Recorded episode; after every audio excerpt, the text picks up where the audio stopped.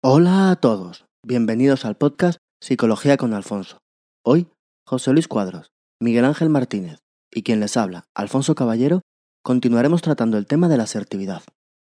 Si en el podcast anterior nos centrábamos en qué era la asertividad, en qué ventajas, para uno mismo y para los demás, ofrecía el comportamiento asertivo, y con qué problemas nos podríamos encontrar, en esta ocasión nos centraremos en cómo podemos ser más asertivos, en qué técnicas y estrategias concretas podemos utilizar para mejorar nuestra conducta en este ámbito, con todos los aspectos que conlleva, tanto desde el punto de vista de nuestras emociones como de los pensamientos y las conductas implicadas. Como siempre, si tienen cualquier duda, comentario, si quieren hacernos alguna pregunta o proponernos algún tema, pueden escribir a nuestra dirección psicologiaconalfonso.com, dejar un comentario en nuestra página web psicologiaconalfonso.com, en iVoox, en iTunes o contactar con nosotros a través de las redes sociales. Psicología con Alfonso en Facebook y Alfonso-PSI en Twitter. Sin más, les dejo con el podcast de hoy. Espero que os guste.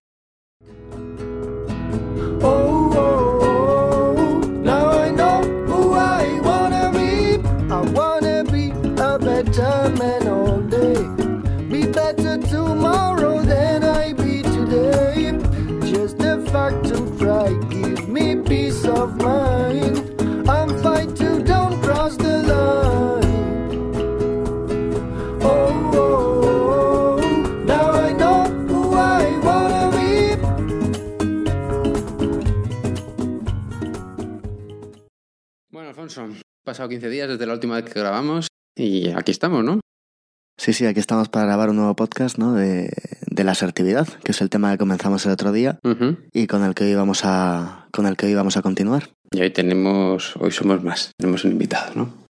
Hola, sí, hoy somos tres. Aquí está Miguel Ángel, que es un amigo nuestro de, de hace mucho tiempo, que decía que iba a grabar con nosotros, ¿no? Alguna Y vez. Llevaba mucho tiempo diciéndolo y hoy, y hoy ya por fin le tenemos aquí. Es una persona ocupada. ¿no? Bueno, todos, todos estamos muy ocupados. Bueno, pues hoy vamos a hablar de la, de la asertividad, ¿no? Que eres. Hoy no te puedo preguntar de qué vamos a hablar porque lo sabemos todos. Era la segunda parte, ¿no? Del podcast del, del otro día. Y yo recuerdo que me dijiste que la asertividad era una, una conducta, una forma de actuar. Corrígeme si me equivoco, No, no, en efecto, un, un conjunto de conductas, ¿no? pero que se basaba en el respeto. Que, y hablamos de, psicología social, ¿no? Porque la asertividad y, el comportamiento social están muy, muy ligados, ¿no? Es decir, yo me tengo que manejar en mi relación con las personas con respeto. Y ese respeto era en las dos direcciones. Respeto hacia los demás y respeto hacia mí mismo. Es decir, yo no puedo ser un enclencle que diga amén a todo lo que diga el grupo porque tenga miedo de que si no, no me vayan a aceptar. Eso no es ser asertivo. Tampoco puedo ser una persona que le imponga al grupo mi manera de pensar, mi manera de lo que como yo creo que deben de ser las cosas. De todas formas, sí puntualizar que cuando hablamos de grupo, que en ocasiones parece que el grupo es o, la sociedad, un conjunto de personas, cuando hablamos de comportamiento asertivo empieza por dos personas juntas. Hoy somos tres. Hoy tres.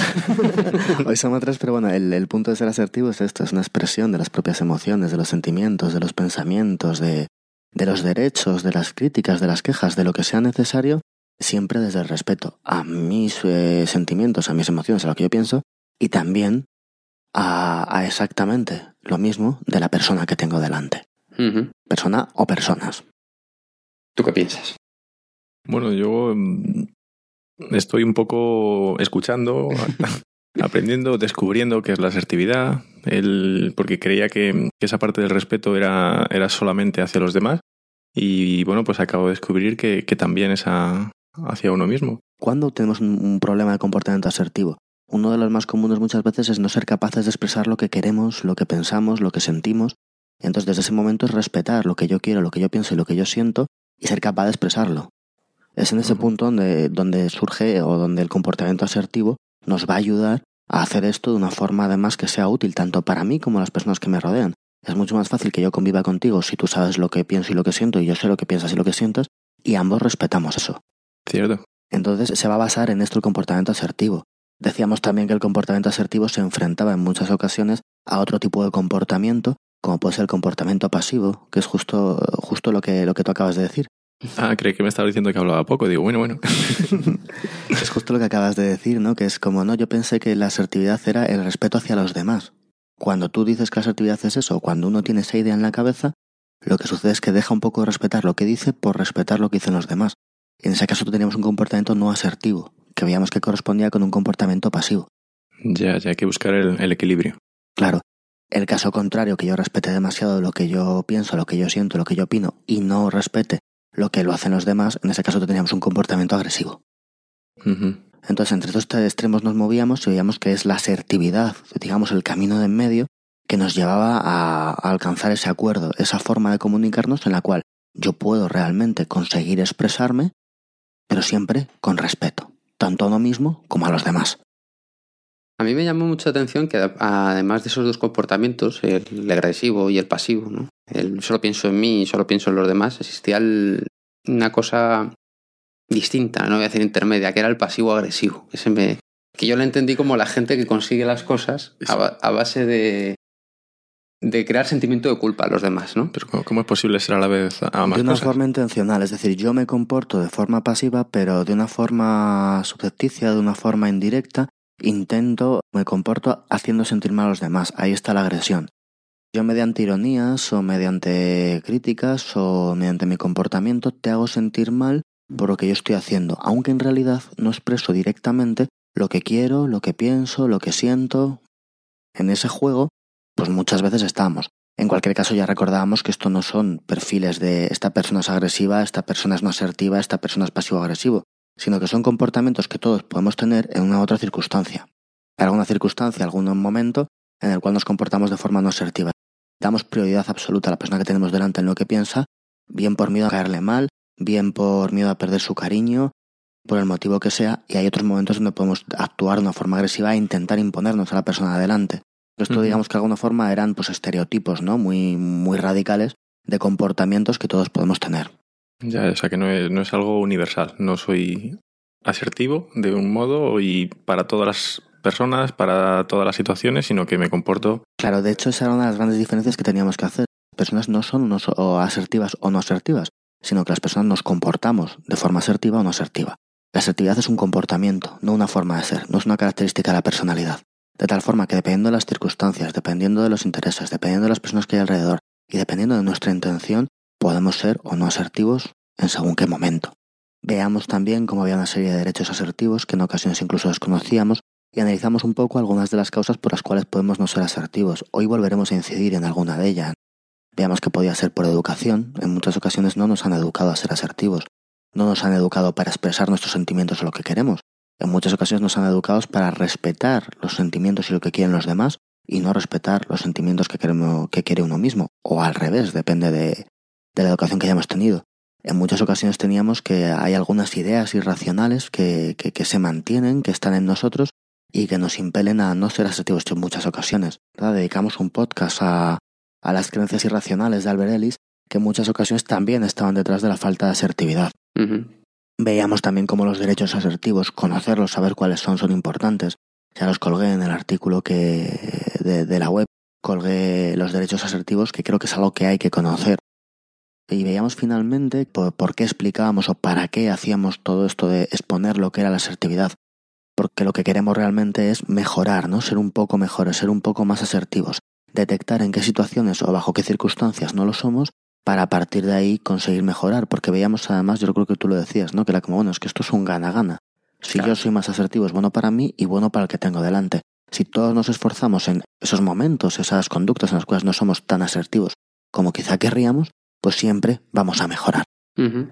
Entonces, el podcast de hoy realmente lo quería dedicar a eso, a ver qué, qué pasos tenemos que dar o qué tenemos que hacer para mejorar nuestra, pues nuestra conducta desde, desde el campo de la asertividad. Yo creo que hay una cosa que estaría bien que recordáramos. y es, eh, has hablado de, de lo de Al- Albert Ellis. Igual alguno de nuestros oyentes, pues no, no sé yo el podcast de- que titulamos No es lo que nos pasa, es lo que pensamos sobre lo que nos pasa. Eh, yo, por ejemplo, no sé cómo te hemos dejado entrar aquí. Fuera no, se- de- no, no- no se los oye, pero bueno. pero Fuera de mm, podcast. me voy a leer el, el resumen ahora mismo. No, pero a mí me llama mucho la atención ese podcast y además es un podcast que funciona muy bien, a la gente le gustó mucho. Y lo que venía a decir es que muchas veces lo importante mm, es el título. O sea, no es lo que te pasa, sino es lo que piensas sobre lo que te pasa. Y recuerdo que Alfonso ponía un ejemplo, y era el ejemplo de que vas por la calle, te encuentras una persona que no te saluda.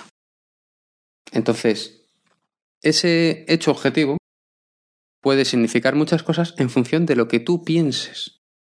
Tú puedes tener una creencia irracional, creo que, corrígeme si me equivoco, Alfonso, que es la, una de ellas, una de las más típicas, era que yo le tengo que caer bien a todo el mundo. Entonces, si tú tienes metido en la cabeza que yo le tengo que caer bien a todo el mundo, cuando te cruzas con una persona que conoces y no te saluda, porque no te ha visto, porque tiene prisa o porque igual es una persona... Mm, mil motivos. Mil motivos. Que no, no tiene ninguna importancia, pero como tú tienes metido en la cabeza que le tienes que caer bien a todo el mundo, acabas creando un mundo de eso. Claro, me ha visto y no me ha saludado, eso es que me está ignorando, eso es que me que realmente no le sentó bien el comentario que hice el otro día. Yo qué sé, te puedes hacer eso eran las creencias irracionales. Un poco que había tres niveles. Ahora de todas formas vamos a andar en ello, porque vamos precisamente a ver cómo podemos trabajar de alguna forma dentro del campo de la asertividad para cambiar o para intentar modificar todo esto que decimos de las creencias irracionales. Digamos que había tres niveles. O sea, por un lado está lo que sucede, por otro lado hay una serie de pensamientos automáticos que surgen cuando eso no sucede, lo que tú dices, ¿no? De yo voy por la calle y no me saluda alguien que conozco. Todo lo que a mí se me cruza en la cabeza son pensamientos que me surgen directamente cuando uno analiza con el paso del tiempo esos pensamientos que van surgiendo, detrás de ello hay ideas más generales que muchas veces son las que apoyan todo esto. Es decir, bajo la idea de yo tengo que caer a pie a todo el mundo, es bajo la cual cuando una persona pasa y no me saluda, yo lo primero que pienso es no me ha saludado porque me cae mal. No me ha saludado porque, le caigo mal. Claro. No, no me ha saludado porque realmente aquello que hice no le gustó. No me ha saludado porque yo no soy suficiente. No me ha saludado porque todas estas pequeñas creencias que vienen de es que yo tengo que gustar a todo el mundo y si no esto es un drama, pues a partir de ahí va surgiendo y va un poco filtrando la realidad. Ya, ya modificando mi percepción. Claro. En cualquier caso, bueno, antes de empezar a hablar un poco de qué podemos hacer o, qué pasos tenemos que dar para, afrontar la falta de asertividad, sí me gustaría aclarar que, que, bueno, esto es un, pues un podcast, vamos a dar unas pautas generales pues para ayudarnos a crecer un poco y a mejorar un poco en este, en este aspecto. Pero desde luego si tenemos un problema serio de asertividad es diferente y en ese caso lo suyo es acudir a una consulta, acudir a un psicólogo, lo que sea necesario. ¿Cuándo es un problema grave? Pues cuando te genera un malestar y eso lo tiene que ver cada uno. Sí que desde punto a aclararlo, ¿no? Si hay un malestar excesivo, tenemos que buscar otros cauces. Pero bueno, ¿qué es lo primero que tenemos que hacer para, para mejorar o para, pues en este camino, ¿no? De mejora de la asertividad? Lo que decíamos el otro día, lo primero que tenemos que hacer es observarnos decíamos, bueno, si yo quiero saber la asertividad, primero fijarme dónde y cuándo me ocurre. Porque si estamos hablando de comportamiento asertivo, no de asertividad en general, tengo que tener muy claro que no es lo mismo cuando yo estoy con mi pareja, cuando yo estoy con mi familia, cuando yo estoy con mis amigos, cuando yo estoy con mis compañeros de trabajo, y en cada uno de esos campos puedo tener un comportamiento que yo piense que tiene un déficit de asertividad. Y lo primero que tendré que hacer será el encontrar esos lugares y esos sitios.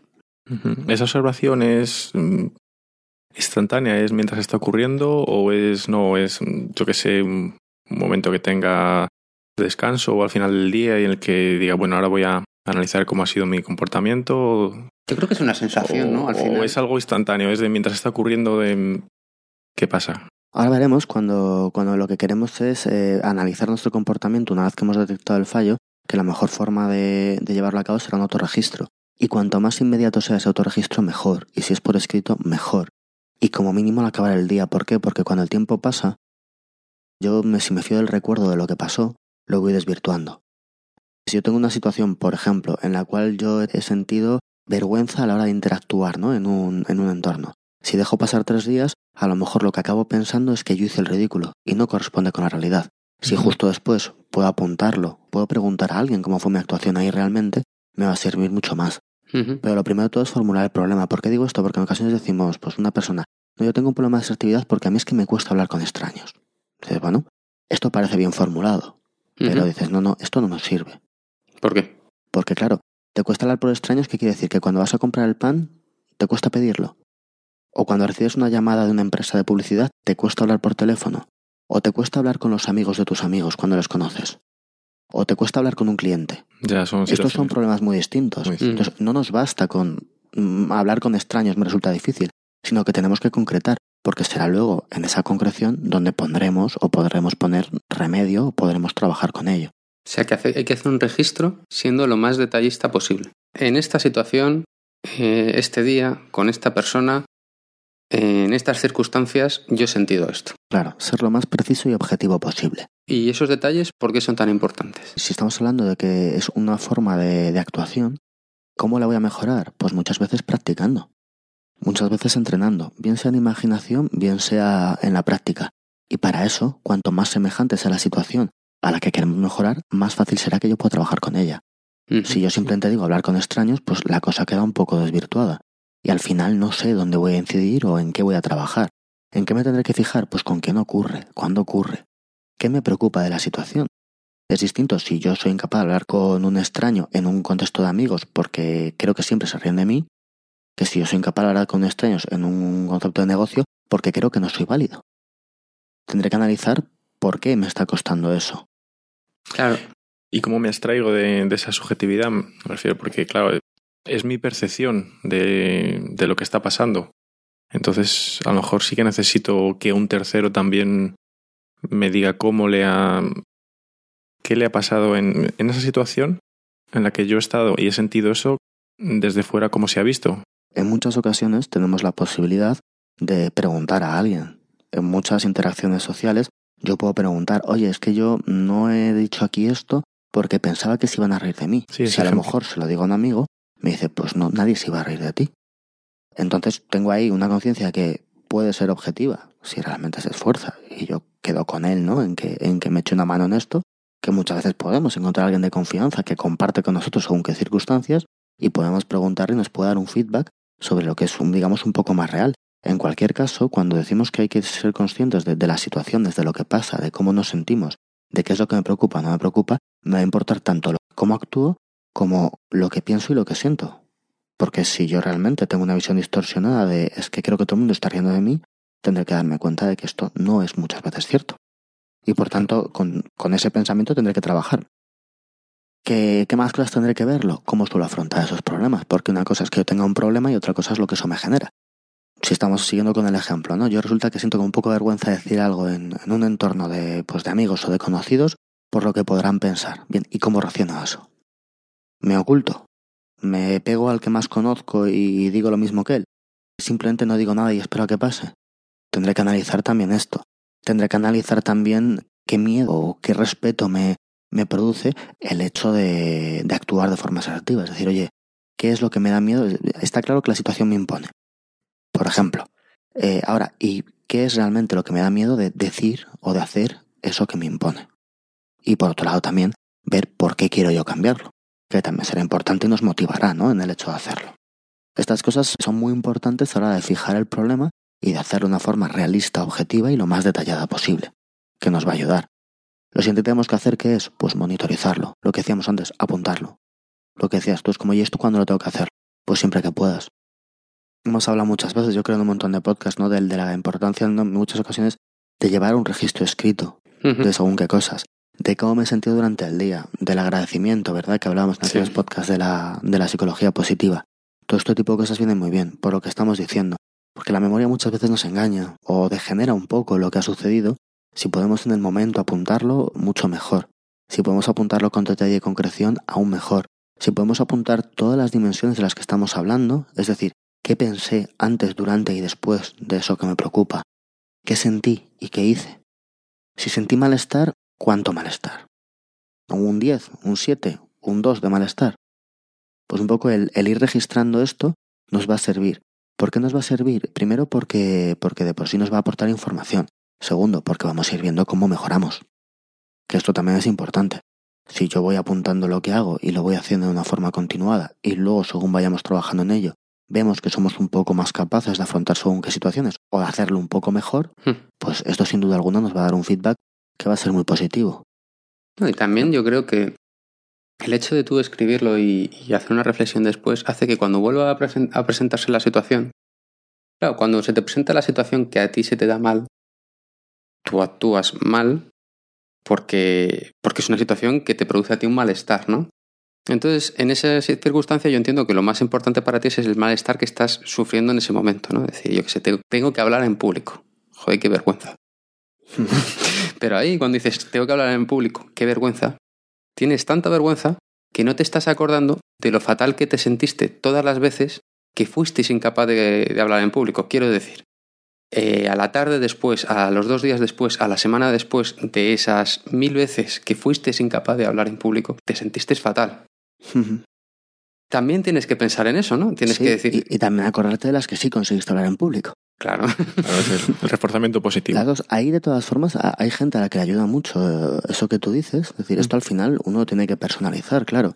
Hay gente a que le ayuda mucho para cambiar esto, para motivarme, para cambiarlo. Voy a acordarme de, de lo que sufrí, que yo no quiero sufrir eso, ¿no? claro. Que sería un poco la idea. Y también hay mucha gente que lo que le ayuda es coger y decir, oye, pues yo recuerda que esta vez lo hice mucho mejor que esta otra.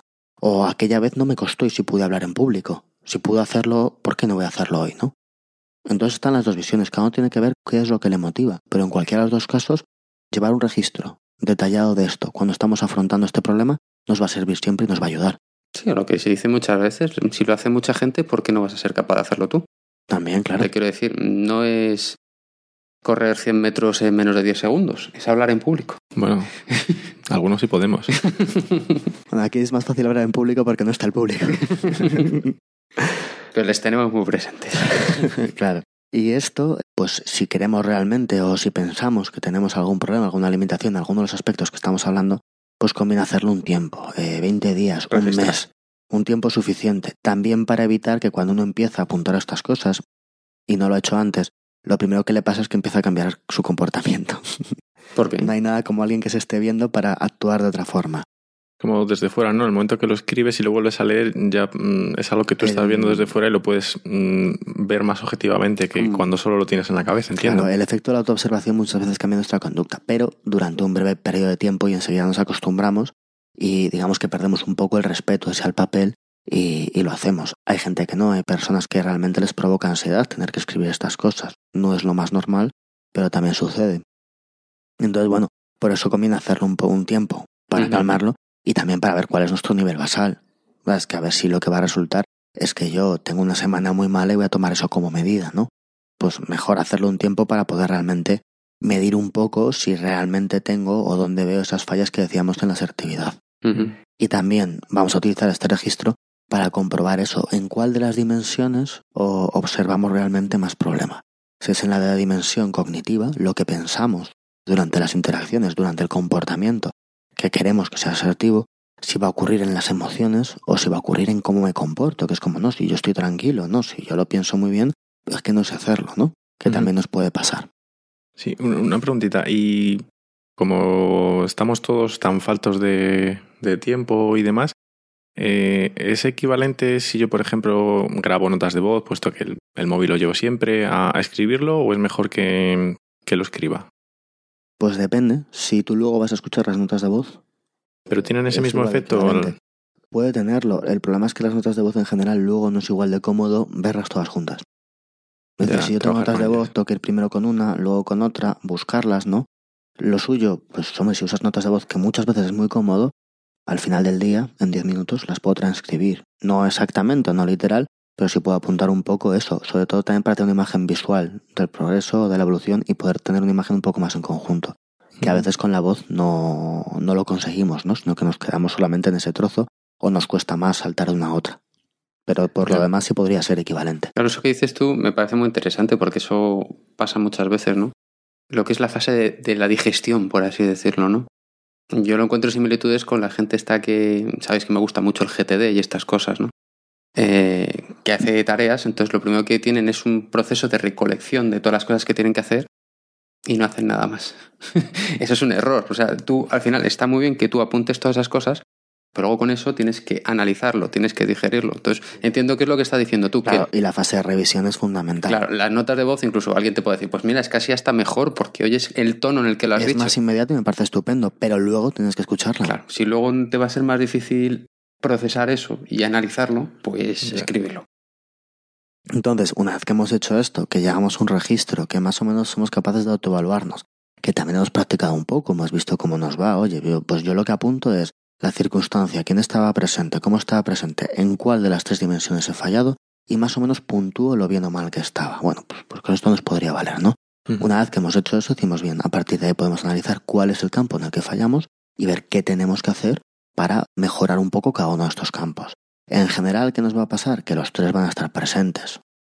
Normalmente hay una interrelación entre todos. Es muy rara la persona que no tiene ninguna consecuencia emocional, ningún problema emocional. Con problema tampoco digo nada grave, ¿no? Pero que no se pone nerviosa o, lo que sea, una situación de este tipo, piensa estupendamente y no tiene ningún pensamiento de estos que, que nos interrumpen y nos molestan, pero el problema es que únicamente que no sabe bien cómo actuar, pues no es lo normal. Lo normal es que las cosas se, se mezclen.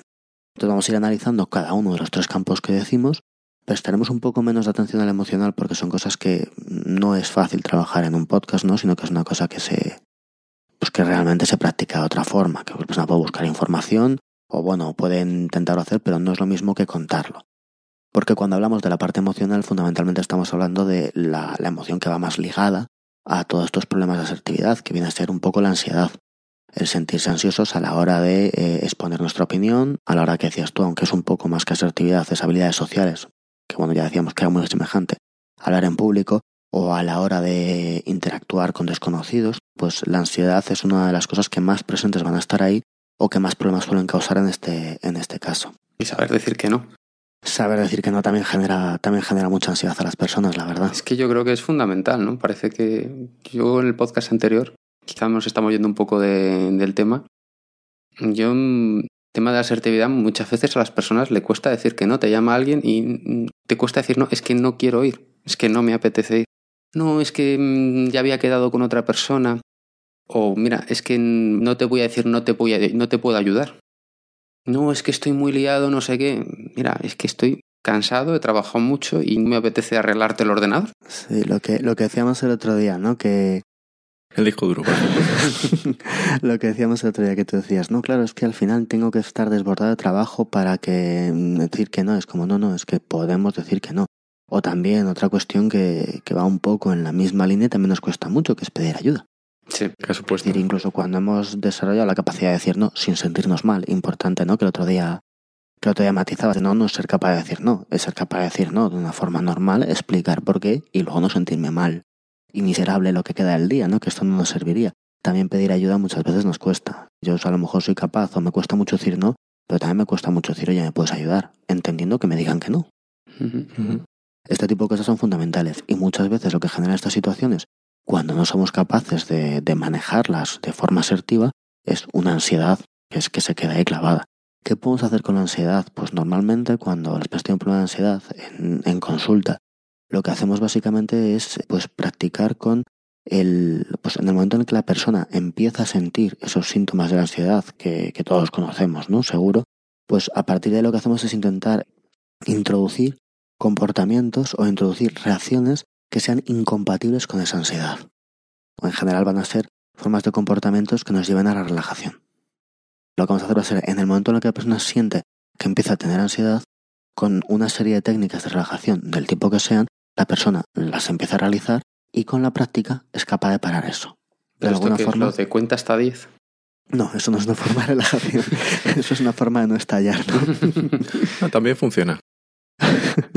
bueno, si cuentas hasta 10, pero si al mismo tiempo contar hasta 10, pues por ejemplo respiras. Respira despacio. Y te tranquilizas. Es una de las cosas que hacemos, es decir, un poco una respiración abdominal. Pues esto nos ayuda a cortar ese momento.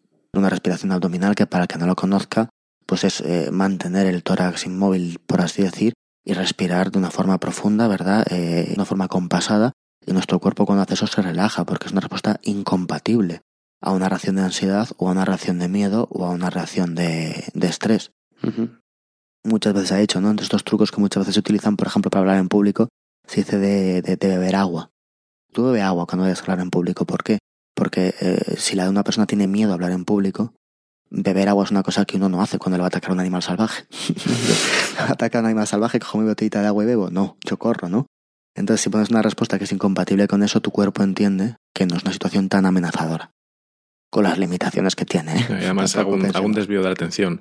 También. estoy muy centrado en eso que me provoca ansiedad y entonces hago una cosa efectivamente que no tiene nada que ver y, y desvío la atención. Entonces mi, me focalizo en, en esa otra cosa que estoy haciendo que es incompatible con la anterior y como respondemos a, esos estímulos, de repente se nos ha pasado. O sea, eso lo podéis ver en un niño pequeño. Centrarnos en la tarea es una de las mejores cosas que podemos hacer para eliminar estos síntomas, también sin lugar a dudas.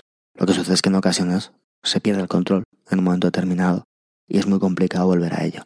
Por eso estas técnicas, ¿no? Que puede ser pues la relajación y la respiración, son las básicas con las que vamos a contar.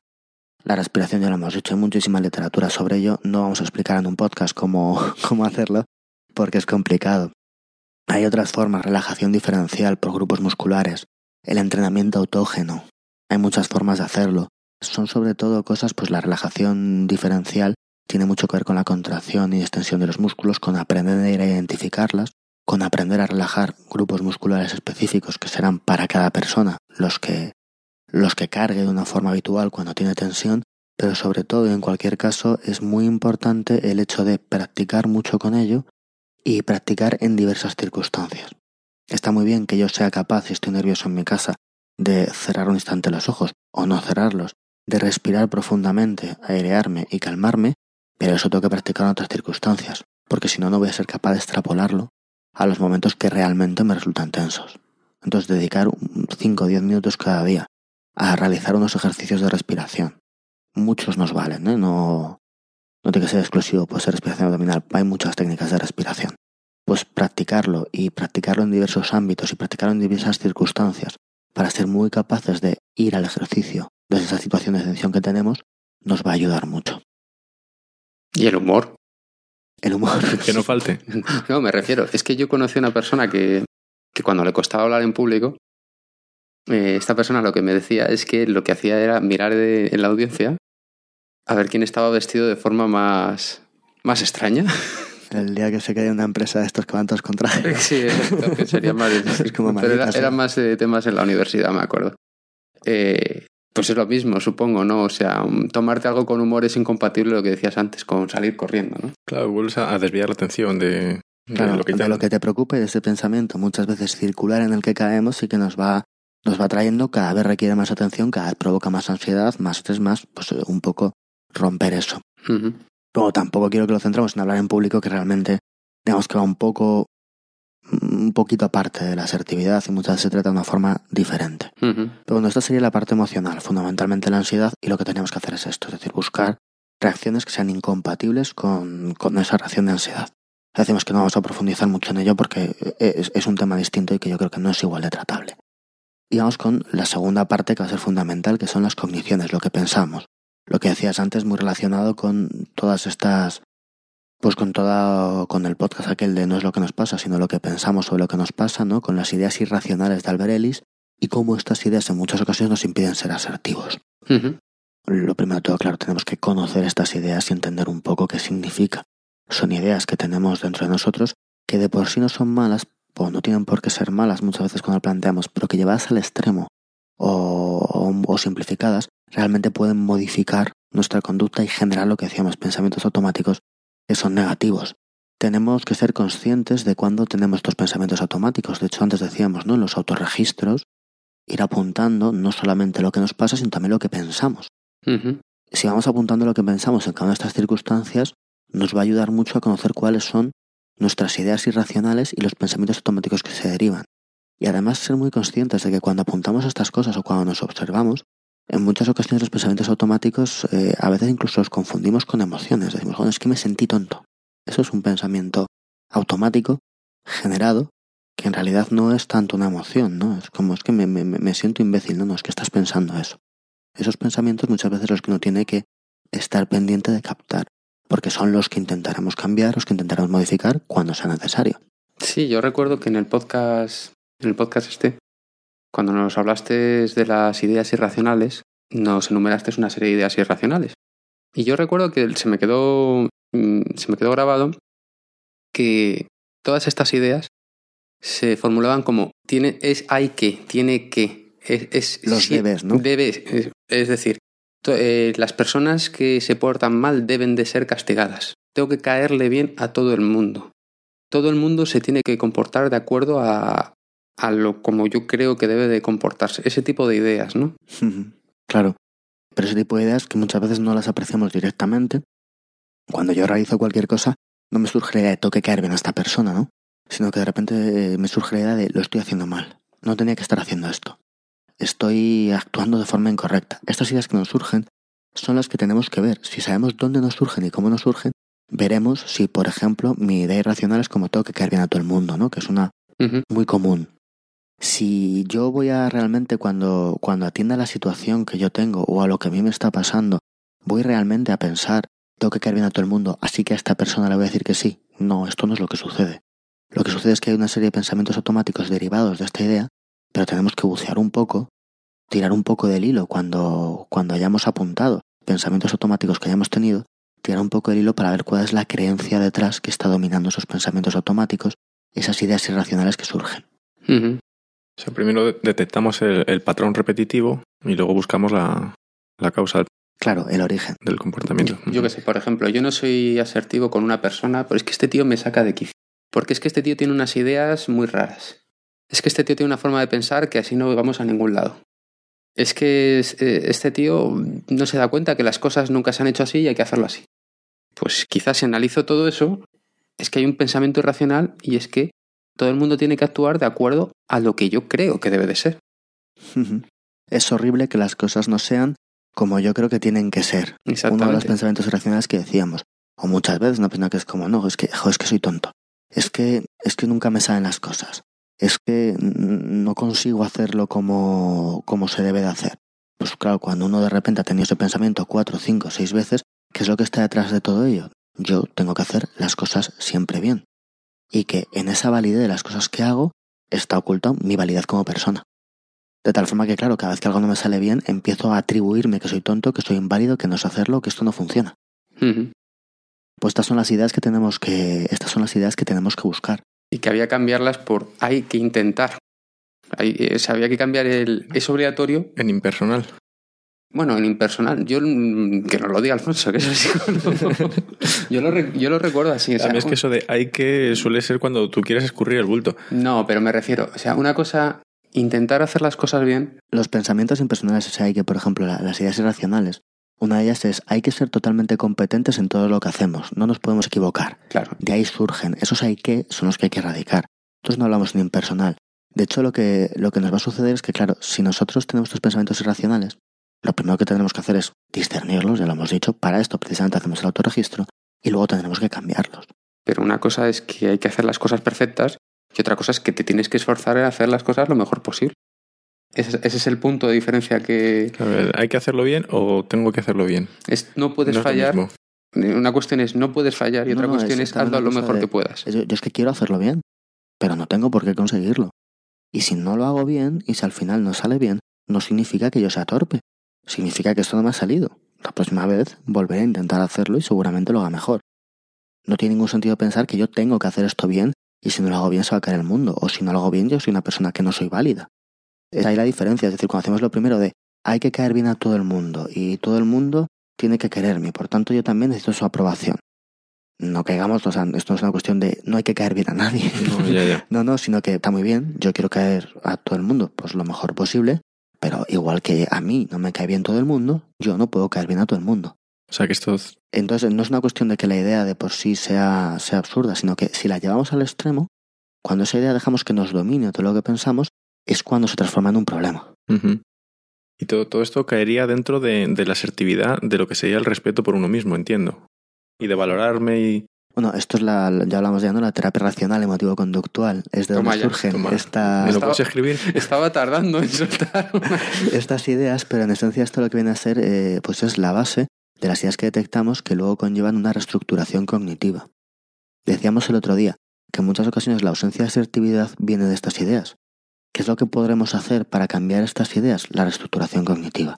Lo que estamos viendo es, bueno, lo que ahora vamos a ver, ¿no? que ahora solamente hemos visto cuáles son estas ideas y lo que muchas veces acarrean, qué cosas o qué proceso podemos, podemos seguir para intentar cambiar estas ideas que subyacen, estos pensamientos automáticos que surgen, y sustituirlos por otro que sean más apropiados. Teniendo en cuenta, claro está, que muchas veces la gente tiene miedo, ¿no? De claro, es que si yo cambio estos pensamientos me estoy cambiando a mí. No queremos sustituir estos pensamientos por otros cualquiera. Esto hay que tenerlo en cuenta. Ni muchas veces no queremos sustituir estos pensamientos por unos positivos. Nosotros lo que queremos es sustituir un pensamiento por uno que sea realista, que se adapte a nosotros y con el cual estemos de acuerdo. Me, Esto- me gusta esa puntuación. Hay que muy claro. Que sea realista y se adapte a nosotros. Es decir, que yo no pueda fallar nunca no es, reali- no es realista. Ni se adapta a mí, porque yo soy, soy un ser humano. Bueno, est- está bien que por fin lo hayas descubierto. pero ¿Quién iba a decirlo? Sí, tiene de tantos años. Vale, ya. Pero me entendéis, ¿no? O sea, el no puedo fallar nunca no es realista. Eh, además, mm, puede llevarte a la a no acción, porque con el miedo de fracasar, dices, bueno, mejor ni lo intento porque solo puedo fracasar. Entonces te llevan a, no, a la no acción. En cambio, si tú lo intentas hacer de la mejor forma posible, no tienes esa espada de Damocles, no tienes esa presión que tienes encima de que en cuanto falles va a ser horrible. Entonces probablemente vas a fallar menos. Y es más realista. Entonces, más como no tienes esa sensación de, de que se me va a caer encima, vas más a la acción. Y también realista no solamente en ese aspecto, ¿no? Sino que si yo tengo un problema a la hora, por ejemplo, de hablar con gente en las fiestas de mis amigos. O yo habitualmente cuando voy a esa fiesta con mis amigos, yo me siento que no voy a conseguir hablar con nadie, esto es un desastre, no sé ni por qué voy, si es que al final no me divierto porque estoy todo el tiempo pensando en cómo debo actuar. Vale, si yo tengo todos esos pensamientos, está claro que esos pensamientos pues no son realistas. Tú vas a una fiesta y habrá veces que te encuentres con gente con la que hables mejor, con la que hables peor, esto es así. Pero yo no puedo cambiar esos pensamientos por no, voy a ir, voy a hablar con todo el mundo y esto va a ser maravilloso. Eso no me sirve de nada. No me sirve de nada porque al final no me va a resultar creíble y no me sirve de nada porque si yo tengo un problema con esto, el problema no lo resuelvo de- en un minuto. Sino que tengo realmente que lanzarme algún tipo de mensaje que valga para mí, que esté adaptado, que sea realista, que sea positivo, pero que no sea falso Ya. y que al mismo tiempo me vaya a animar a hacerlo. Pero el primer paso tiene que ser eliminar esos pensamientos negativos, porque si voy ya con ese precondicionamiento, es- Justamente no pretendemos eliminarlos, sino sustituirlos. Negar esos pensamientos lo que va a hacer muchas ocasiones es que cobren más fuerza. Incluso que lo retroalimentemos más. No tengo que evitar pensar en eso, sino que tengo que ver si puedo pensarlo de una forma que realmente sea más objetiva y que realmente me sea más útil a mí. Este es el objetivo. El objetivo no es tanto, no voy a eliminar este pensamiento, no, luchar contra eso es muy complicado. Voy a ver, este pensamiento es razonable, este pensamiento es objetivo, voy a intentar cambiarlo. Por ejemplo, si decíamos, una de las ideas irracionales es necesario obtener el cariño y la aprobación de todas las personas. Cuando tenemos esto, nos lleva, por supuesto, a una conducta no asertiva, porque nos lleva a no respetar a nosotros mismos y poner todo el respeto en la persona que tengo delante y hacer lo que ellos digan. ¿Con qué tipo de ideas tendríamos que, tendríamos que cambiar o que modificar esto? Tendré que decir, yo no puedo gustar a todo el mundo. A mí hay personas que me gustan y no me gustan y no pasa nada. Esto es un pensamiento que es razonable. ¿Qué es lo que no sería razonable? Yo no tengo por qué gustar a nadie y me da exactamente igual la aceptación de los demás. Yo podría sustituirlo por esto, y esto a lo mejor me genera un sentimiento de fortaleza. Pero es que tú, si habrá gente a la que quieras gustar, y gustar a la gente no está mal. No tenemos que irnos ni a un extremo ni al otro. Más eh, pensamientos que podríamos hacer, bueno, pues eh, si hay alguna persona que no, que no le guste lo que yo hago, la preguntaré que me lo diga. Y si creo que tiene razón, cambiaré mi forma de actuar. Este es un pensamiento que podría sustituir al otro. En vez de es que yo tengo que caer bien a todo el mundo, es como, bueno, voy a intentarlo. Voy a ver cómo te puedo caer bien y veré a ver si quiero hacer lo que tendría que hacer para caerte bien. Y a partir de ahí voy a decidir. Este pensamiento, por un lado, no es, eh, o sea, no es excesivo y por otro lado también me conduce a la acción. Me está diciendo, bueno, pues voy a ver qué es lo que tengo que hacer y voy a plasmar una forma realista en mi vida que tengo que hacer si para mí es importante que haga a los demás bien. Pero ya estoy excluyendo la necesidad de hacerlo y además estoy implementando una solución. Voy a preguntar, porque a lo mejor yo aquí estoy intentando que bien a la gente y ni siquiera lo estoy haciendo, porque ni siquiera les pregunto. Pues un poco esta sería la forma de ir sustituyendo unos pensamientos por otros. Claro, lo que dices tú es que si yo tengo el pensamiento este irracional de que te tengo que caer bien a todo el mundo, no puedo sustituirlo por me importa nada lo que piensen los demás. Pero sí puedo sustituirlo por algo más realista y, y que me lleve a la acción. ¿Qué es esto? Decir, mira, si tú no te respetas a ti mismo y simplemente actúas de la forma que crees que le va a gustar a los demás, en el mejor de los casos, y es que te acepten, que no va a pasar siempre, pero aunque eso fuese verdad, no te estarían aceptando a ti, estarían aceptando esa imagen que estás proyectando tú de, ti mismo. Entonces están esas dos, eh, esas dos ideas, ¿no? Es decir, yo no, lo- no, no se trata de cambiar una cosa por lo contrario, no se trata de negar. O sea, si tú tienes ese pensamiento irracional es porque tú eres una persona que tienes necesidad de caer bien. Otra cosa es que tú lo hayas implementado en un pensamiento irracional malo. Entonces tú no puedes negar eso porque si has llegado ahí es por algo, ¿no? Es porque tú eres una persona Que me han educado así o porque, por lo que sea, claro. Pero la cuestión es hacerlo bien. Y sobre todo hacerlo de una forma que se adapte a nosotros. Tú acabas de decir, no, pues oye, yo creo que lo que habría que hacer es, y idea, esto es lo que cada uno tenemos que hacer. Se pueden dar unas pautas generales, pero lo que tenemos que hacer es buscar nuestras respuestas, las que a nosotros nos suenan bien, las que nosotros aceptamos, las que consideramos realistas, porque si no, no van a funcionar con nosotros. Puedo tener un pensamiento sobre esto que es muy válido y muy útil para mí, pero no tiene por qué valer a ti. Claro. Entonces, uno tiene que hacerlo desde esa perspectiva. Ante una idea, pues la que decíamos antes, de hay que ser totalmente competentes en todo lo que hacemos y no nos podemos equivocar, que eso es un horror. Pues si tenemos esta idea, habrá que implementarlo, habrá que coger, oye, yo no soy solo lo que hago. Yo soy mucho más que lo que hago. Y por tanto, el hecho de que yo me equivoque en algo no me descalifica ni me desvalora como persona. Pues este tipo de ideas son las que habrá que cambiar y ver cómo lo hacemos. Y esto, pues podemos poner un montón de ejemplos ¿no? con las distintas ideas. Pero lo importante es eso, no cambiarlas por cambiarlas, intentar desarrollarlas nosotros, no cogerlas de afuera. Y sobre todo, nos importa que sean positivas, pero no cambiar del negro al blanco y del blanco al negro. Y a ser posible que nos conduzcan un poco a la acción, que nos conduzcan a abordar el problema de otra forma. Esto sería pues las ideas que tenemos que las ideas que tenemos que cambiar. Si tenemos estos pensamientos irracionales y los hemos detectado, pues tenemos que trabajar fundamentalmente en estas ideas en intentar sustituir unos pensamientos por los otros. ¿Esto cómo lo hacemos? Pues sobre todo practicando mucho. Por eso también es muy importante que los pensamientos surjan de nosotros. Porque si yo tengo que sustituirlos, a mí no me vale lo que me diga esa persona o aquella, sino que lo tengo que haber desarrollado yo. Y tenemos otra forma también de implementar esto. Si estamos diciendo ¿no? que en muchas ocasiones estos pensamientos irracionales, digamos que son pensamientos de fondo, que se plasman en unas ideas automáticas que surgen, pues también será buena idea intentar sustituir esas ideas automáticas por otras que sean más razonables. O sea, que, que entonces tenemos que buscar pensamientos racionales, Cuando llamamos racionales, de todas formas... O realistas, exacto, mejor dicho. además, eh, No es una cuestión de lógica o no lógica, ¿no? Sino Sí. Que se adapta a nuestra realidad. eso es, que salgan de nosotros, que sea algo que, que nos, nos suena bien, por decirlo de alguna manera, que, que podemos llevar a cabo, que no nos generen unos sentimientos negativos y que además nos, nos invite a, a ponerlos en práctica, a llevarlos a la acción. Eso es, Sí, sí, sí, idea. esta, esta sería un poco la idea. Y, y esta idea también va a estar detrás de lo que decimos, de sustituir esos mensajes que en muchas ocasiones nos aparecen, esos automensajes que decíamos, ¿no? De "Y si es que soy tonto, si es que siempre me sale mal, si es que no soy capaz, pues estos mensajes que nos surgen directamente sin que los pensemos, ¿no? Que son automáticos, no nos sirven de nada ni nos ayudan en esas circunstancias en las que queremos mejorar. Entonces, intentar modificar esos mensajes con otros también va a ser una cuestión que nos va a venir muy bien.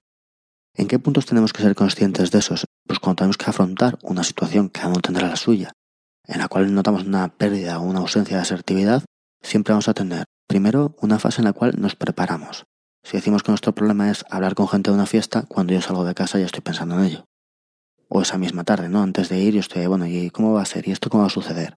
Tendremos el momento de, pues, cuando comienza. Habrá el momento tenso de justo, será una situación en la cual tengo esa tensión. Y luego tendremos el después. Y estos cuatro puntos van a ser todos importantes. La preparación es evidente, ¿no? Si yo de- me paso toda la tarde pensando lo horrible que va a ser esa circunstancia que tengo que pasar, ya voy mal. Pero eso va, va a generar muchísimo, muchísimo problema. Esos pensamientos tendré que ver un poco cómo los combato, cómo lo hago. Y, y ahí sí va a ser muy importante cuando hablamos de, de estas ideas irracionales, el hecho de que tiendan a una acción es un poco menos relevante. Pero cuando hablamos de estos automensajes que nos lanzamos, que están constantemente fluyendo en nuestra cabeza, el hecho de que nos conduzcan a la acción van a ganar relevancia. El hecho de lo que tú decías antes, el hecho de que nos centren en lo que estamos haciendo y olvidar un poco todos los pensamientos que nos vienen, eso va a ser una de las partes más importantes de estos automensajes. Por ejemplo, si estamos pensando en el ante, ¿no? en los pensamientos anteriores a la situación, piensa lo que hicimos en una fiesta, o tengo una reunión y tengo que exponer mis ideas, o tengo que hablar con mi jefe y no sé bien cómo hacerlo. Todo lo que pensamos antes, si tenemos mensajes que, por ejemplo, están centrados en el miedo, ¿no? De, y es que tengo miedo a afrontar esta situación. Lo primero que tendré que pensar o que tendré que intentar introducir en esos pensamientos que tengo es como, mira, de esta forma no me ayudo. ¿Por qué? Porque esto está claro. muy pocas serán las personas que no estén de acuerdo con esto cuando tienen esos pensamientos, esas ideas que les vienen a la cabeza de no poder hacerlo, no lo conseguiré, esto va a ser un horror, eso no le ayuda en nada. No. Tener este pensamiento en mente nos va a ayudar a decir, bueno, quítatelo de la cabeza porque no estamos haciendo ni estamos consiguiendo absolutamente nada. Sí, he, he pasado por aquí 10 millones de veces y las 10 millones de veces no me ha gustado el resultado. Y siempre he pensado esto. Y siempre he pensado esto, así que vamos a, vamos a equivocarnos de una forma distinta. Si no nos gusta, ¿cómo es? Si no nos gusta el, el resultado del experimento, cámbialo. Cambia el experimento. Claro, no esperes que la vez un millón sea distinto. Claro. ¿Qué más cosas podemos hacer? Pues hombre, centrarnos en lo que queremos conseguir. Por un lado, esto que estoy haciendo, pensar esto no me sirve absolutamente nada. Segundo, ¿qué estoy haciendo? Deja de pensar en que esto va a salir mal y piensa en qué, qué es lo que va a salir mal. Céntrate en ello. De esta forma, vamos a poner las energías en lo que merece la pena. Si practicamos, si nos esforzamos en tener este pensamiento, nos va a ayudar como mínimo a dedicar un poco más de atención y de energía a eso que estamos intentando mejorar. Claro, porque a mí, ¿sabes de lo que me estoy acordando? De lo de la, auto- la profecía autocumplida. El efecto Pygmalion, sí. Es la idea de decir, no, es que yo no caigo bien, es que yo realmente la gente no... Claro, te lo repites tantas veces que vas tan predispuesto que tú haces que se autocumpla tu, pro- tu profecía. Claro, claro, te, te está, te está generando una tensión, una ansiedad además y unas expectativas que son, son muy malas. Además, lo que decíamos, no es simplemente pensar esto no me está ayudando, sino que esto no me está ayudando, voy a pensar otra cosa. De esta forma nos movemos hacia la acción. Y también esto, recordar siempre en estos momentos anteriores que es como, bien, pero yo por qué estoy pensando y me estoy fijando en esto que pienso, porque estoy trabajando por cambiarlo, ¿no? Pues vamos a centrarnos en ello. Y además se, se, re- se retroalimentará, ¿no? Y cada vez mm, que lo vayas haciendo, mm, descubrirás que te cuesta menos, que vienen menos esos pensamientos, que, Claro, que todo será más. Claro, claro, sobre más todo eso, es decir, es practicar esto, por poco a poco estudiando estos pensamientos, vamos evitando en la medida de lo posible esos problemas que tenemos en esa situación de antes. Luego, al comenzar, pues lo primero de todo, si estamos diciendo que es que voy a comenzar esa interacción, esa actuación que normalmente me intimida, que normalmente me cuesta, lo primero que tenemos que hacer es centrarnos en qué es lo que voy a hacer. Si estoy practicando, es decir, si yo tengo unas estrategias de asertividad que he estado practicando, que he estado viendo y que he estado pensando en ellas, voy a ponerlas en práctica, ¿no? Voy a centrarme en ponerlas en práctica. En lugar de centrarme en que seré o no seré capaz, da igual. Vamos a centrarnos en ponerlas en práctica. El poner esos pensamientos en nuestra cabeza, tenerlos presentes, nos va a ayudar a evitar los otros. ¿Qué más cosas? Concentrarnos. Pensar en concentrarnos. En vez de pensar en lo malo o bien que está saliendo, o en cómo es el entorno, o en cómo está sucediendo, voy a concentrarme al 100% en lo que estoy haciendo. Lo que tú decías antes de cambiar el foco. Cambiar el foco y decir, vale, ¿yo qué es lo que estoy haciendo? ¿Que tengo que, que decir mis ideas? Pues voy a dejar de centrarme en que tengo que decir mis ideas. Voy a centrarme en mis ideas. Que si estoy centrado en mis ideas, seré mucho más capaz de decirlas. Porque estoy centrado en lo que importa.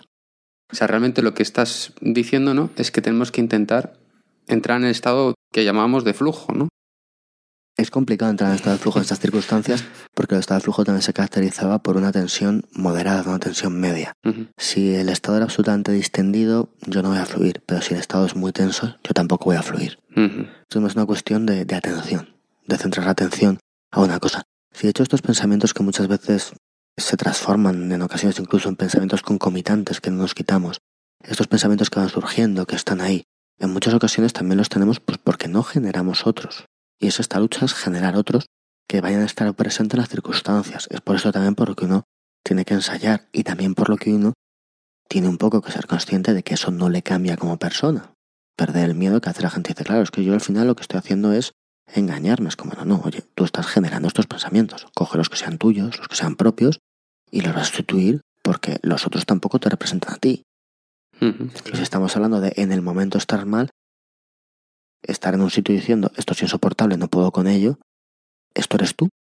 No. Pues tampoco, ¿no? Oye, ¿por qué no mejor que eso pensamos esto es duro, pero pasará? Pero no porque pensar que esto es duro pasará sea un pensamiento mágico, sino porque al final es cierto. Entonces, como, oye, céntrate en este pensamiento, porque el otro no te está sirviendo y el otro no te representa más que este. Ser consciente de, de bueno, pues eh, igual no me sale bien, pero voy a concentrarme en ver si me sale, voy a intentar ser frío, voy a intentar ver esta situación un poco desde fuera. ¿Por qué? Porque centrarme en lo mal que me siento o en la tensión que tengo nunca me ha ayudado. Vamos a centrarnos en, Oye, vamos a imaginar realmente cómo me estoy comportando. Siempre me da la impresión de que esto lo hago horrible. Hoy voy a fijarme a ver si es cierto. Otra cuestión que nos puede ayudar mucho. Intentar vernos desde fuera y decir, bueno, pues estoy normal. Estoy como esa persona de enfrente. Que igual también está sufriendo. Cara. Están todos, ¿no? Estamos, Sí. estamos todos sufriendo en la reunión. Bueno, es un poco de, ya que estoy aquí, ¿no? Y no me voy a ir hasta dentro de dos horas, a ver qué puedo sacar de positivo. Claro, sí, sí, sí, sí. También, hombre, durante esta situación, pues si hemos practicado alguna técnica de respiración, hemos practicado alguna técnica de relajación, pues es buen momento para centrarnos y llevarla a cabo. Que siempre va a ser más útil que dejarnos llevar por esto. Sea un poco pues el- esa forma de cambiar los pensamientos y luego muy importante también el después, que a veces se nos olvida. Porque cuando acaba una situación y tenemos que hacer balance de esa situación, es muy importante por un lado porque va a hacer que recordemos esa situación de una forma u otra y también porque al final eso va a ser lo que recordaremos al principio de la siguiente interacción, que hemos dicho que es muy importante, no lo que decías de la profecía autocumplida. Ujú. Entonces, después de esto, cuando yo hago un balance, primero que sea objetivo. Segundo, ser consciente de que cada vez que he pasado por una de estas malas experiencias, si estamos intentando ser un poco más asertivos, si estamos intentando hacerlo un poco mejor, en esencia también es una prueba que hemos superado y es algo que hemos intentado mejorar. Haya salido bien o haya salido mal, estamos avanzando. Es innegable. Si solamente el hecho de estarme enfrentando a esa situación que en ocasiones me cuesta, hace que la próxima lo haga un poco mejor. Así que por de pronto esta conclusión siempre tenemos que tenerla presente, porque además es cierta no simplemente porque sea positiva. Luego, pues ver un poco las cosas en las que hemos mejorado, que casi siempre las hay. Lo que pasa es que rara vez las vemos. Cuando uno tiene un problema y dice, no, es que esto me ha salido fatal, es que no soy capaz de hacer esto, no se fija en lo que en efecto en esas circunstancias es capaz de hacer. Que en muchas ocasiones prestar ahí el foco nos va a ayudar bastante. Sí, yo siempre dices es que soy, es que soy, es que soy. A mí me llama la atención porque el castellano tiene una diferenciación preciosa entre el ser y estar. Fundamental en todo esto que estamos hablando. claro, sí, sí, pero sí. eso, eso no lo tienen, los, por ejemplo, los, los en, en el inglés no existe, ¿no? No, no, no, no soy, estoy. No soy una persona que no soy capaz de enfrentarme a decirle a, a mi pareja que no quiero ir una vez más con sus amigos. Estoy siendo incapaz en esta ocasión de hacer esto. Y que en esta ocasión mm, esté haciendo así no quiere decir que vaya la próxima a ser igual. O sea. Sí, sí, sí. De hecho, soy una persona sumisa, no estoy teniendo una actitud sumisa. Soy Claro. una persona eh, autoritaria, no estoy teniendo una actitud autoritaria. Soy una persona con miedo, no estoy teniendo miedo ante esta situación. Y muy importante, ahora lo veremos, eh, cuando hablamos del comportamiento asertivo, que hablamos de respeto a uno mismo, que es lo que estás diciendo, es decir, voy a respetarme y no voy a generalizar a partir de una actuación quién soy. Y al mismo tiempo voy a hacer lo mismo con el resto de personas. Eso. Es decir, oye, esto me ha hecho daño.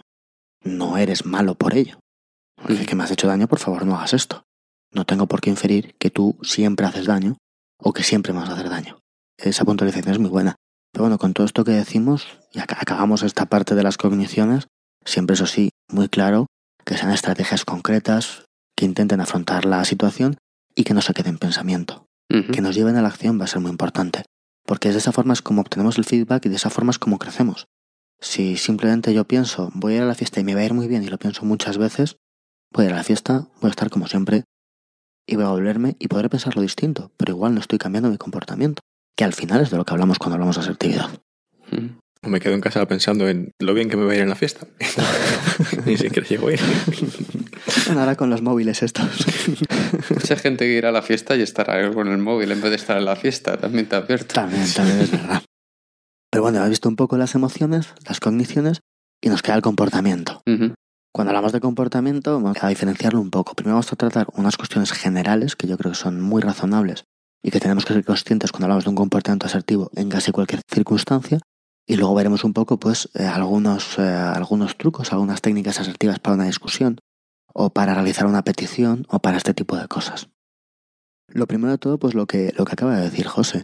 En muchas ocasiones cuando tenemos que expresar una queja, cuando tenemos que pedir algo, cuando tenemos que tenemos que ser muy conscientes de describir lo que vamos a decir. Oye, ¿qué es lo que no me gusta? Te lo voy a describir, porque si no acabamos haciendo que eh, te estoy describiendo a ti en vez de lo que tú has hecho. Y es muy importante que no personalicemos en eso, sino que seamos conscientes de que lo que estamos describiendo, lo que no nos gusta, lo que queremos cambiar, es una conducta que me ha molestado, no me ha gustado, que pretendo cambiar. Y es de lo que estoy hablando contigo. Sí. describir cuál es la conducta, qué nos hace sentir, cómo nos hace sentir y cómo nos gustaría que fuera. Sí, en vez de echarle la culpa a la otra persona, al revés, ¿no? De mostrarle, de, no de, oye, eso que tú has hecho me ha enfadado mucho, sino al revés, ¿no? De, oye, mira, am, yo no me siento bien cuando me hacen esto. Le estás diciendo lo mismo, ¿no? Pero no le estás... No estoy diciendo es que tú siempre haces esto claro. y siempre me estás molestando. Esto es lo que tenemos que hacer. Intentar centrarnos eso en, en lo que me han hecho, cómo se ha sentido y no juzgar, que al final muchas veces es en lo que caemos. Que lo que hacemos es juzgar a las personas. O que a lo mejor muchas veces cuando vamos a tratar un tema, centrarnos en el tema. Esto pasa muchas veces en la vida de pareja, que comienza una discusión y de esa discusión al final no acabamos aquí, sino que al final empezamos a sacar otras cuestiones que me llevan molestando, otras cuestiones que he guardado en esto no es como se puede hacer. Porque al final aquí, vamos, no es que no se pueda hacer, cada uno que haga, que haga lo que quiera, pero en general es mejor que digamos, bueno, pero el problema cuál es hoy este, vamos a tratar este. Y si se nos está yendo de aquí, entonces hablaremos de otra cosa. Claro, porque una, una cosa es atacar, entiéndase entre comillas, este atacar. Una cosa es atacar una cosa en concreto, una forma de actuar puntual, Que una persona. y otra cosa es atacar a una persona. Es que, es que tú no, no piensas en mí y lo que a mí me apetece. Creo que hoy te has comportado sin pensar en mí, sobre esto discutimos. Mm. No es, es que tú solo piensas en ti, solo haces lo que tú quieres. Pues anda que tú el otro día. Claro, y pues si eh, ocho, hace ocho años te acuerdas... a- No, eso no lleva a ninguna parte. Pues, Claro, pues vamos a hablar de hoy En esto y en esta cuestión. y mañana, y, y cuando terminemos de hablar de hoy, si quieres, hablamos de lo del otro día. Que, claro, Vamos a pedir en vez de exigir. y, y también es bueno hablar hoy de lo de hoy. Para Sí. Cuanto que antes no mejor. sea, claro, no de, no de he estado esos ocho años y de repente hoy ha salido, efectivamente. Eso, Hay un clásico, ¿pero estás bien? Tú sabrás. Eso no es exactamente asertivo. No. no estamos expresando lo que sentimos, ¿verdad? Eso ahí rondaría el pasivo agresivo. este tipo de cosas. Siempre es mejor preguntar que acusar. No me estás haciendo ningún caso. No es mejor que digas, oye, me estás haciendo caso. ¿Me estás escuchando? Lo que decimos, discutir los temas uno en uno. De verdad, esto es importante. Es decir, uno no puede discutir todos los temas a la vez, juntarlo con otros problemas que uno tiene, juntarlo con la situación que se da, sino que es como, bueno, en este momento estamos discutiendo esto, y si no, tendremos que cambiar de tema. Evitar las generalizaciones y siempre también, una cuestión que aquí no hemos tratado mucho, que el comportamiento verbal y no verbal vaya a la par.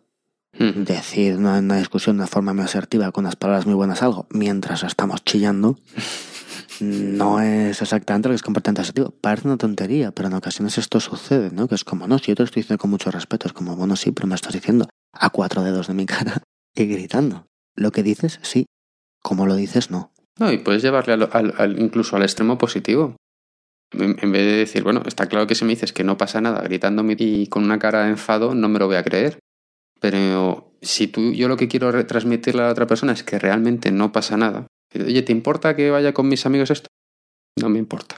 Lo dices con una sonrisa, pues estás apoyando más. O sea, es un poco lo que decías del comportamiento de la comunicación no verbal. Claro, pero- sobre todo que sea coherente mi comportamiento no verbal con lo que estoy diciendo. Es la coherencia lo que nos va a importar, claro.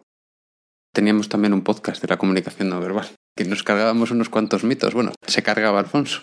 Que seguro que no ha escuchado. te- tendré que escucharlo. Esta, esta tarde, esta tarde. Estamos todos convencidos. Este, que estamos eh, teniendo una actitud un poco pasiva-agresiva para con Miguel Ángel en cuanto a que Agresiva, se agresiva. Y- bueno, porque esto solo se oye el audio, pero si, si los oyentes vieran... De rodillas le tenemos. Aquí solo hay dos sillas. y sujetando los micrófonos. Podéis ver en la foto que he subido al No. Facebook que Miguel Ángel tiene su micrófono, le hemos cedido los cascos naranjas, tiene su silla, por supuesto, su té. Le hemos dado incluso agua. Y a veces hasta me dejan hablar. Sí, eso por qué.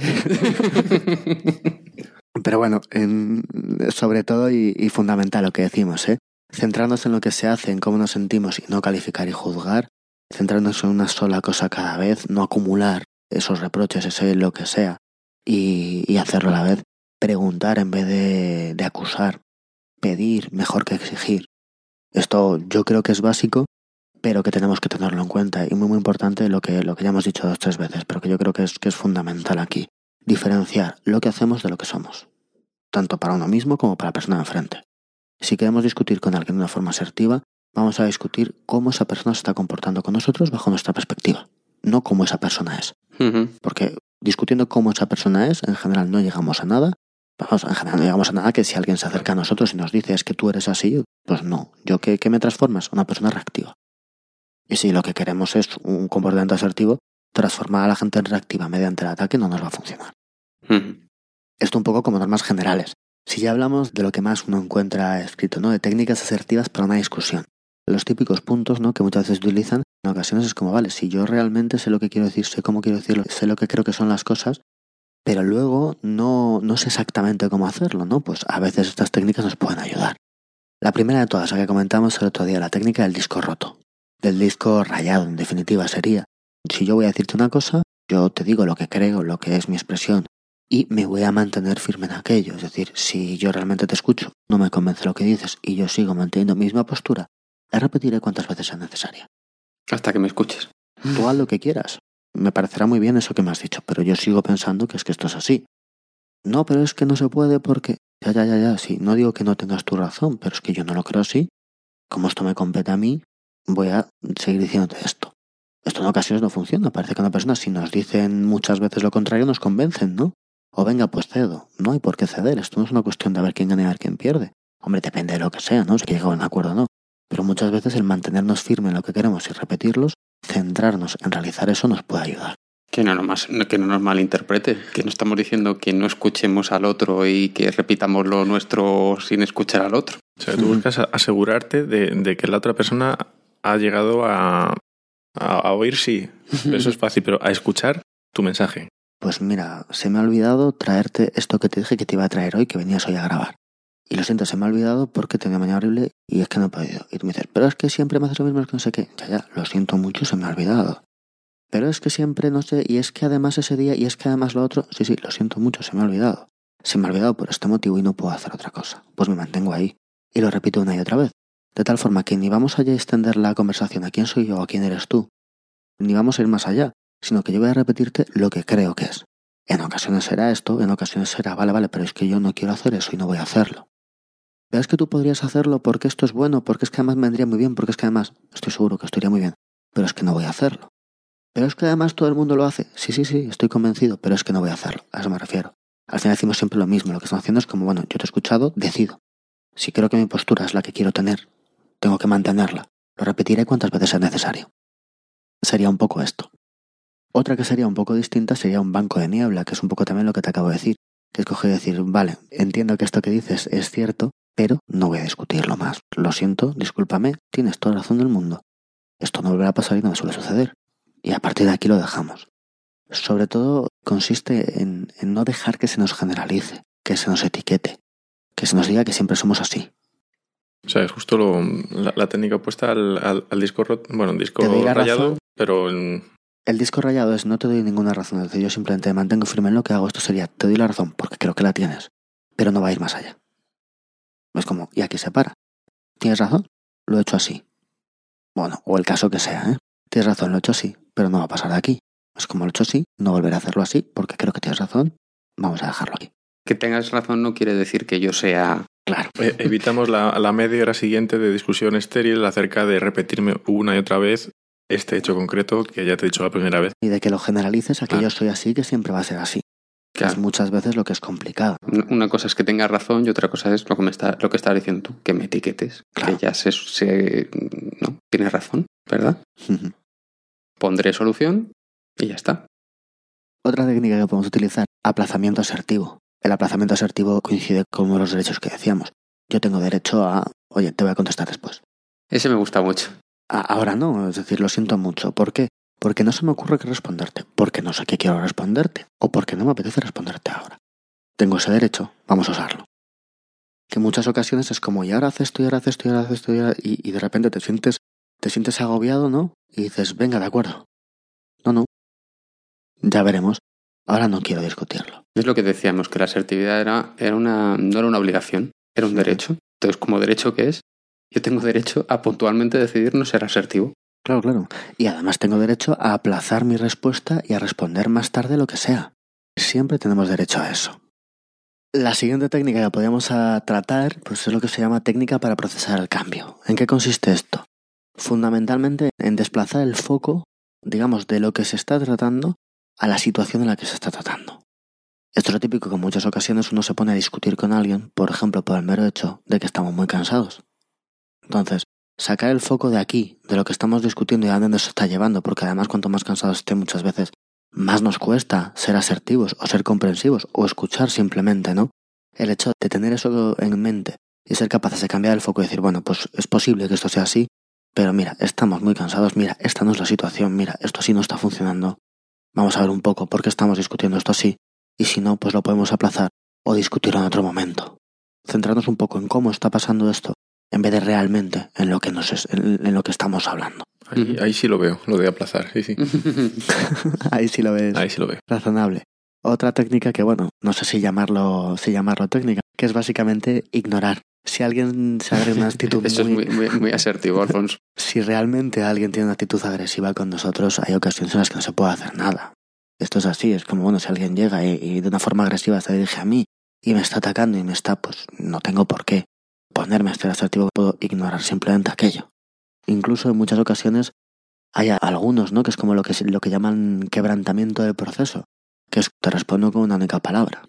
Te seguirán chillando, te seguirán diciendo, Muy bien. Aquí, aquí lo dejamos, esos son dos. Pero eso no es muy asertivo. Es la cuestión. Sí- estás aplazando, Sí, ¿no? es asertivo, ¿no? Si alguien tiene un comportamiento agresivo y yo intento reconducirlo, le digo, oye, fíjate cómo me estás tratando. Que yo puedo haberlo hecho bien o mal, pero como me estás tratando no tiene ningún sentido. Si eso es excesivo, yo finalmente tendré que decir, no, yo no puedo hablar contigo. No puedo discutirte, no puedo expresar cómo me siento, lo que quiero o lo que creo. Y de hecho tú tampoco me lo estás expresando, me estás simplemente atacando. Pues o bien te ignoro, o bien te digo, muy bien, aquí se acaba. Nosotros no podemos forzar a nadie a expresar sus sentimientos ni a oír los nuestros. Lo que sí podemos hacer es actuar en consecuencia, que es muchas veces lo que tenemos que hacer. Técnica del acuerdo asertivo, lo que decíamos antes. Aceptar nuestra culpa y decir, bueno, sí, si estamos, este, todo esto estamos hablando de discusión, claro. Si están discutiendo y me están diciendo algo que además tienen razón, pues mira, tienes razón. Además entiendo que he hecho esto, esto, esto y esto mal. Entiende tú que no es que yo sea así, sino que es que lo he hecho mal, a lo mejor ni siquiera me he dado cuenta, no volverá a suceder. Estar de acuerdo, es decir, asumir la culpa que uno, la culpa que uno tiene y a partir de ahí acabar ahí la conversación. Que muchas veces necesitamos también, porque tiene mucho esto que ver con, con defender nuestro autoconcepto, ¿no? Con esta parte que decíamos el otro día, que la asertividad y la autoestima muchas veces iban muy ligadas. Entonces ser capaces de discutir en este ámbito y decir, pues sí, venga, pues sí, tienes razón. Y ¿no? quizá transformar esa, esa culpa en, en responsabilidad. Claro, claro, No- claro. Yo tengo mi responsabilidad, esto lo he hecho mal, no volveré a hacerlo, voy a intentar corregirlo, pero hasta aquí. No sigamos porque solamente es esto. Otra que me gusta mucho que es la técnica de la pregunta asertiva. La técnica de la pregunta asertiva que consiste fundamentalmente en si una persona en una discusión te está atacando y te está diciendo aquellas cosas tan horribles que uno hace, preguntarle, bien, igual tienes razón, voy a intentar escuchar toda la información que tengas acerca de esto. ¿Qué es lo que no te gusta? ¿Qué crees que podría hacer en lugar de hacer eso? ¿Y por qué crees que yo hago esto? Y de esta forma, si muchas veces el ataque que nos están haciendo es un ataque vacío, en dos preguntas aquello se acaba. Pero incluso puede pasar que yo utilice esta técnica de la pregunta asertiva pensando que me están haciendo un ataque vacío y con estas preguntas me doy cuenta que el ataque no es vacío. Precisamente, como mínimo nos va a ayudar a conocernos a nosotros también, Claro. que es importante. Pero de esta forma además estamos colaborando con esa persona, de tal Ujú. forma que muchas veces llegamos a una situación mejor, nos apaciguamos y vamos a prestar toda la atención a eso que estás diciendo. Ujú. Pues este tipo de cosas son las que nos pueden ayudar o técnicas que en ocasiones no somos conscientes o pensamos que no podemos usarlas. Que en muchas ocasiones no es que no conozcamos esto, pues lo que hacemos de aplazar las cosas. Hay mucha gente que es como, pues sí me gustaría aplazarlas, pero es que claro, es que esta persona quiere discutir ahora. Bien, pero tú quieres discutir ahora, no, pues puedes aplazarlo.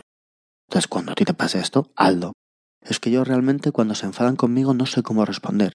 Si no sabes cómo responder, no respondas. Es que si tienen razón, eh, pues claro, es que si tienen razón y yo les he hecho algo que les ofende, pues claro, me tendrán que echar la bronca. No, te lo tendrán que decir. Y si tú crees que en efecto tienen razón, tendrás que cambiar tu comportamiento e intentar arreglarlo. Pero no, tienen, no tienes por qué una discusión de una hora sobre por qué has hecho malo lo malo que tú eres. Porque fundamentalmente no tiene ningún sentido. Sí, es O lo sea, mismo. más allá de todo lo demás. Pero bueno, estas serían un poco las técnicas para una, para una discusión. Luego hay que tener en cuenta pues en, en otras situaciones concretas, como puede ser responder críticas, como puede ser hacer peticiones, pues cosas que tenemos que tener en cuenta o que tenemos que ser conscientes a la hora de hacerlo. Si nosotros vamos a responder a una crítica, es muy importante reconocer la crítica que nos están haciendo, pero también en muchas ocasiones nos va a ayudar repetirla. Porque estamos haciendo que la persona de enfrente sea consciente de, De que que, es no le estoy diciendo sí porque sí, sino que realmente es como, vale, acepto esto que me estás diciendo. Mira, esto que me estás diciendo creo que es esto, esto y esto. Y si no lo es, además, doy a la persona la oportunidad de decir, no, yo no digo exactamente esto. Yo lo que digo es esto otro. Y a partir de ahí yo voy a explicar por qué lo he hecho de esta forma y diré si voy o no voy a cambiarlo. Esta es la forma de aceptar una crítica. Y también será un poco la forma de dar. Decir, oye, te voy a dar la crítica, dame el feedback sobre la crítica que te he hecho y a partir de ahí vamos a ver qué es lo que, qué es lo que hacemos. Y siempre, lo que hemos dicho, lo que estamos repitiendo mucho, no permitir que se generalice nuestro comportamiento a quienes somos, porque esto no nos va, no nos va a hacer ningún bien. Cuando uno va a hacer peticiones, pues también hay pautas para el comportamiento asertivo. ¿Qué cosas tendremos que tener en cuenta? Pues saber, clarificar qué es lo que vamos a pedir. Que en muchas ocasiones nos cuesta mucho pedir algo, pero es que en ocasiones no sabemos lo que vamos a pedir. Uno nos acerca a una persona y le pide ayuda. Uno se acerca a una persona y dice, yo, ¿me puedes ayudar en esto, en esto y en esto? De esta y esta forma, en este momento. La persona nos diría que sí o que no.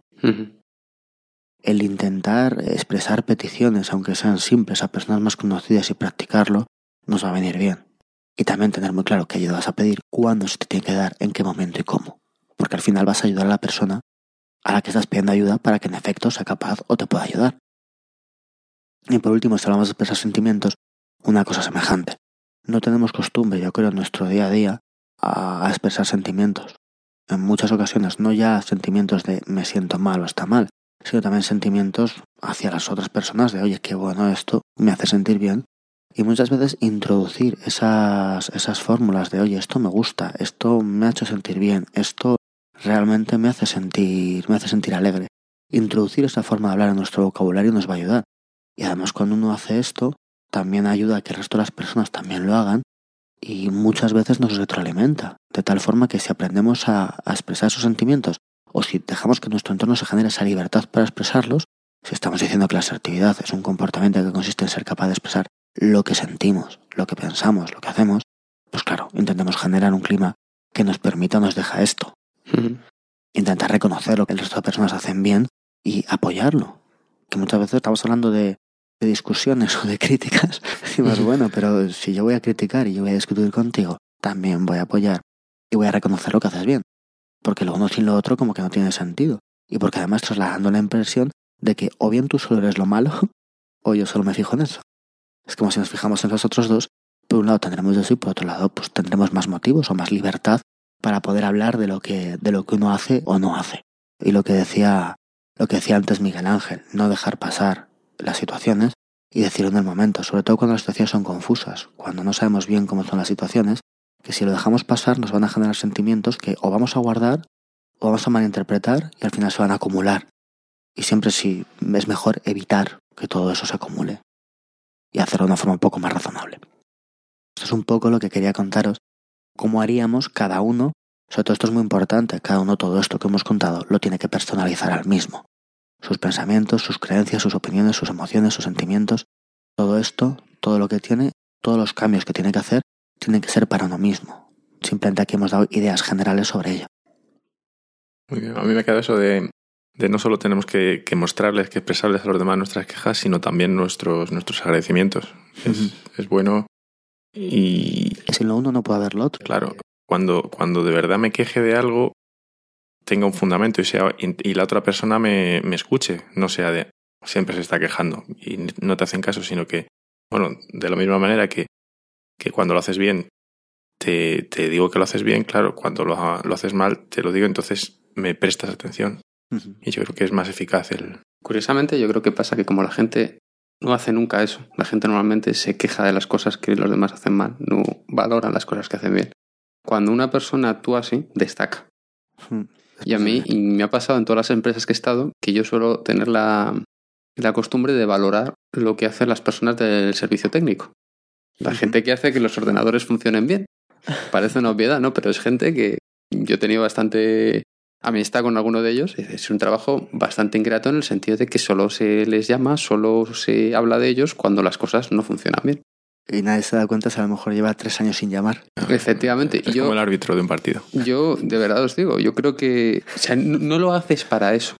O sea, realmente tú no, tú no lo haces para que luego te traten mejor. Es una consecuencia. O sea, al final yo creo que he conseguido más. Oye, esto va muy bien. Oye, no me da ningún problema. Oye, desde que hicisteis eso, esto va de maravilla. Yo creo que al final a la larga he conseguido más cosas. Que repito, que no, No, no, es que sea tu objetivo, pero. no es tu objetivo. Pero es que encima al final es positivo. Pues lo que decías, la asertividad es un gana-gana. Claro, es la idea de esto. Y si decimos que asertividad es expresar lo que uno piensa, cree y opina, o bien pensamos que todos creemos, pensamos y opinamos cosas horribles, o bien habrá que ver las dos. Pero bueno, en cualquier caso, si alguien quiere que tratemos alguno de estos temas de una forma más concreta o tiene interés por alguno y quiere que lo desarrollemos, pues como siempre que nos escriba, y claro, y, y lo haremos. Y muchas gracias a todos por, Por el feedback. por el feedback de estas semanas, por la gente que nos ha escrito. Yo poco a poco voy contestando. A lo mejor siempre hay alguno que, bueno, lo tengo que pensar un poco más y tardo un poco más, pero bueno, sin, sin lugar a dudas la contestación. Como siempre, si queréis que tratemos cualquier tema, cualquier cosa, pues, pues estamos a vuestra disposición. Y muchas gracias a todos los que lo hacéis, a todos los mensajes que nos llegan y a todos los correos en Facebook, en Twitter. Muchas, muchas gracias a todos. Bueno, y ya veremos si Miguel Ángel le ha gustado la, la experiencia y quiere repetir. Es muy posiblemente, muy posiblemente repita. Si, si me dejáis entrar. que vuelva. Pero en fin, voy a, voy a poner en práctica esta asertividad y quiero daros las gracias a los dos por haberme invitado y, y la verdad es que me lo he pasado muy bien y sobre todo he aprendido muchísimo. Muchas gracias a ti por haber un venido. placer, hombre. Siempre es un placer contar contigo. Y gracias a todos los que nos escucháis por estar ahí, de verdad. Muchas, Muchas gracias, gracias. a todos. Un saludo.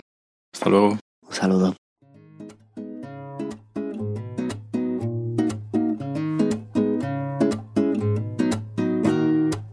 I take a breath, don't lose my time with falseness.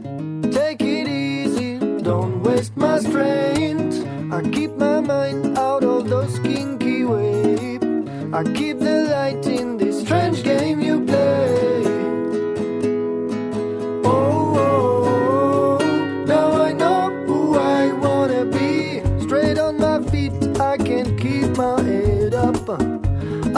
Perfect, but wisdom guide me up. Reach my aim with respect. That's it, I reject. You see. La música de hoy vuelve a ser I Wanna Be, de Quentin Hanap.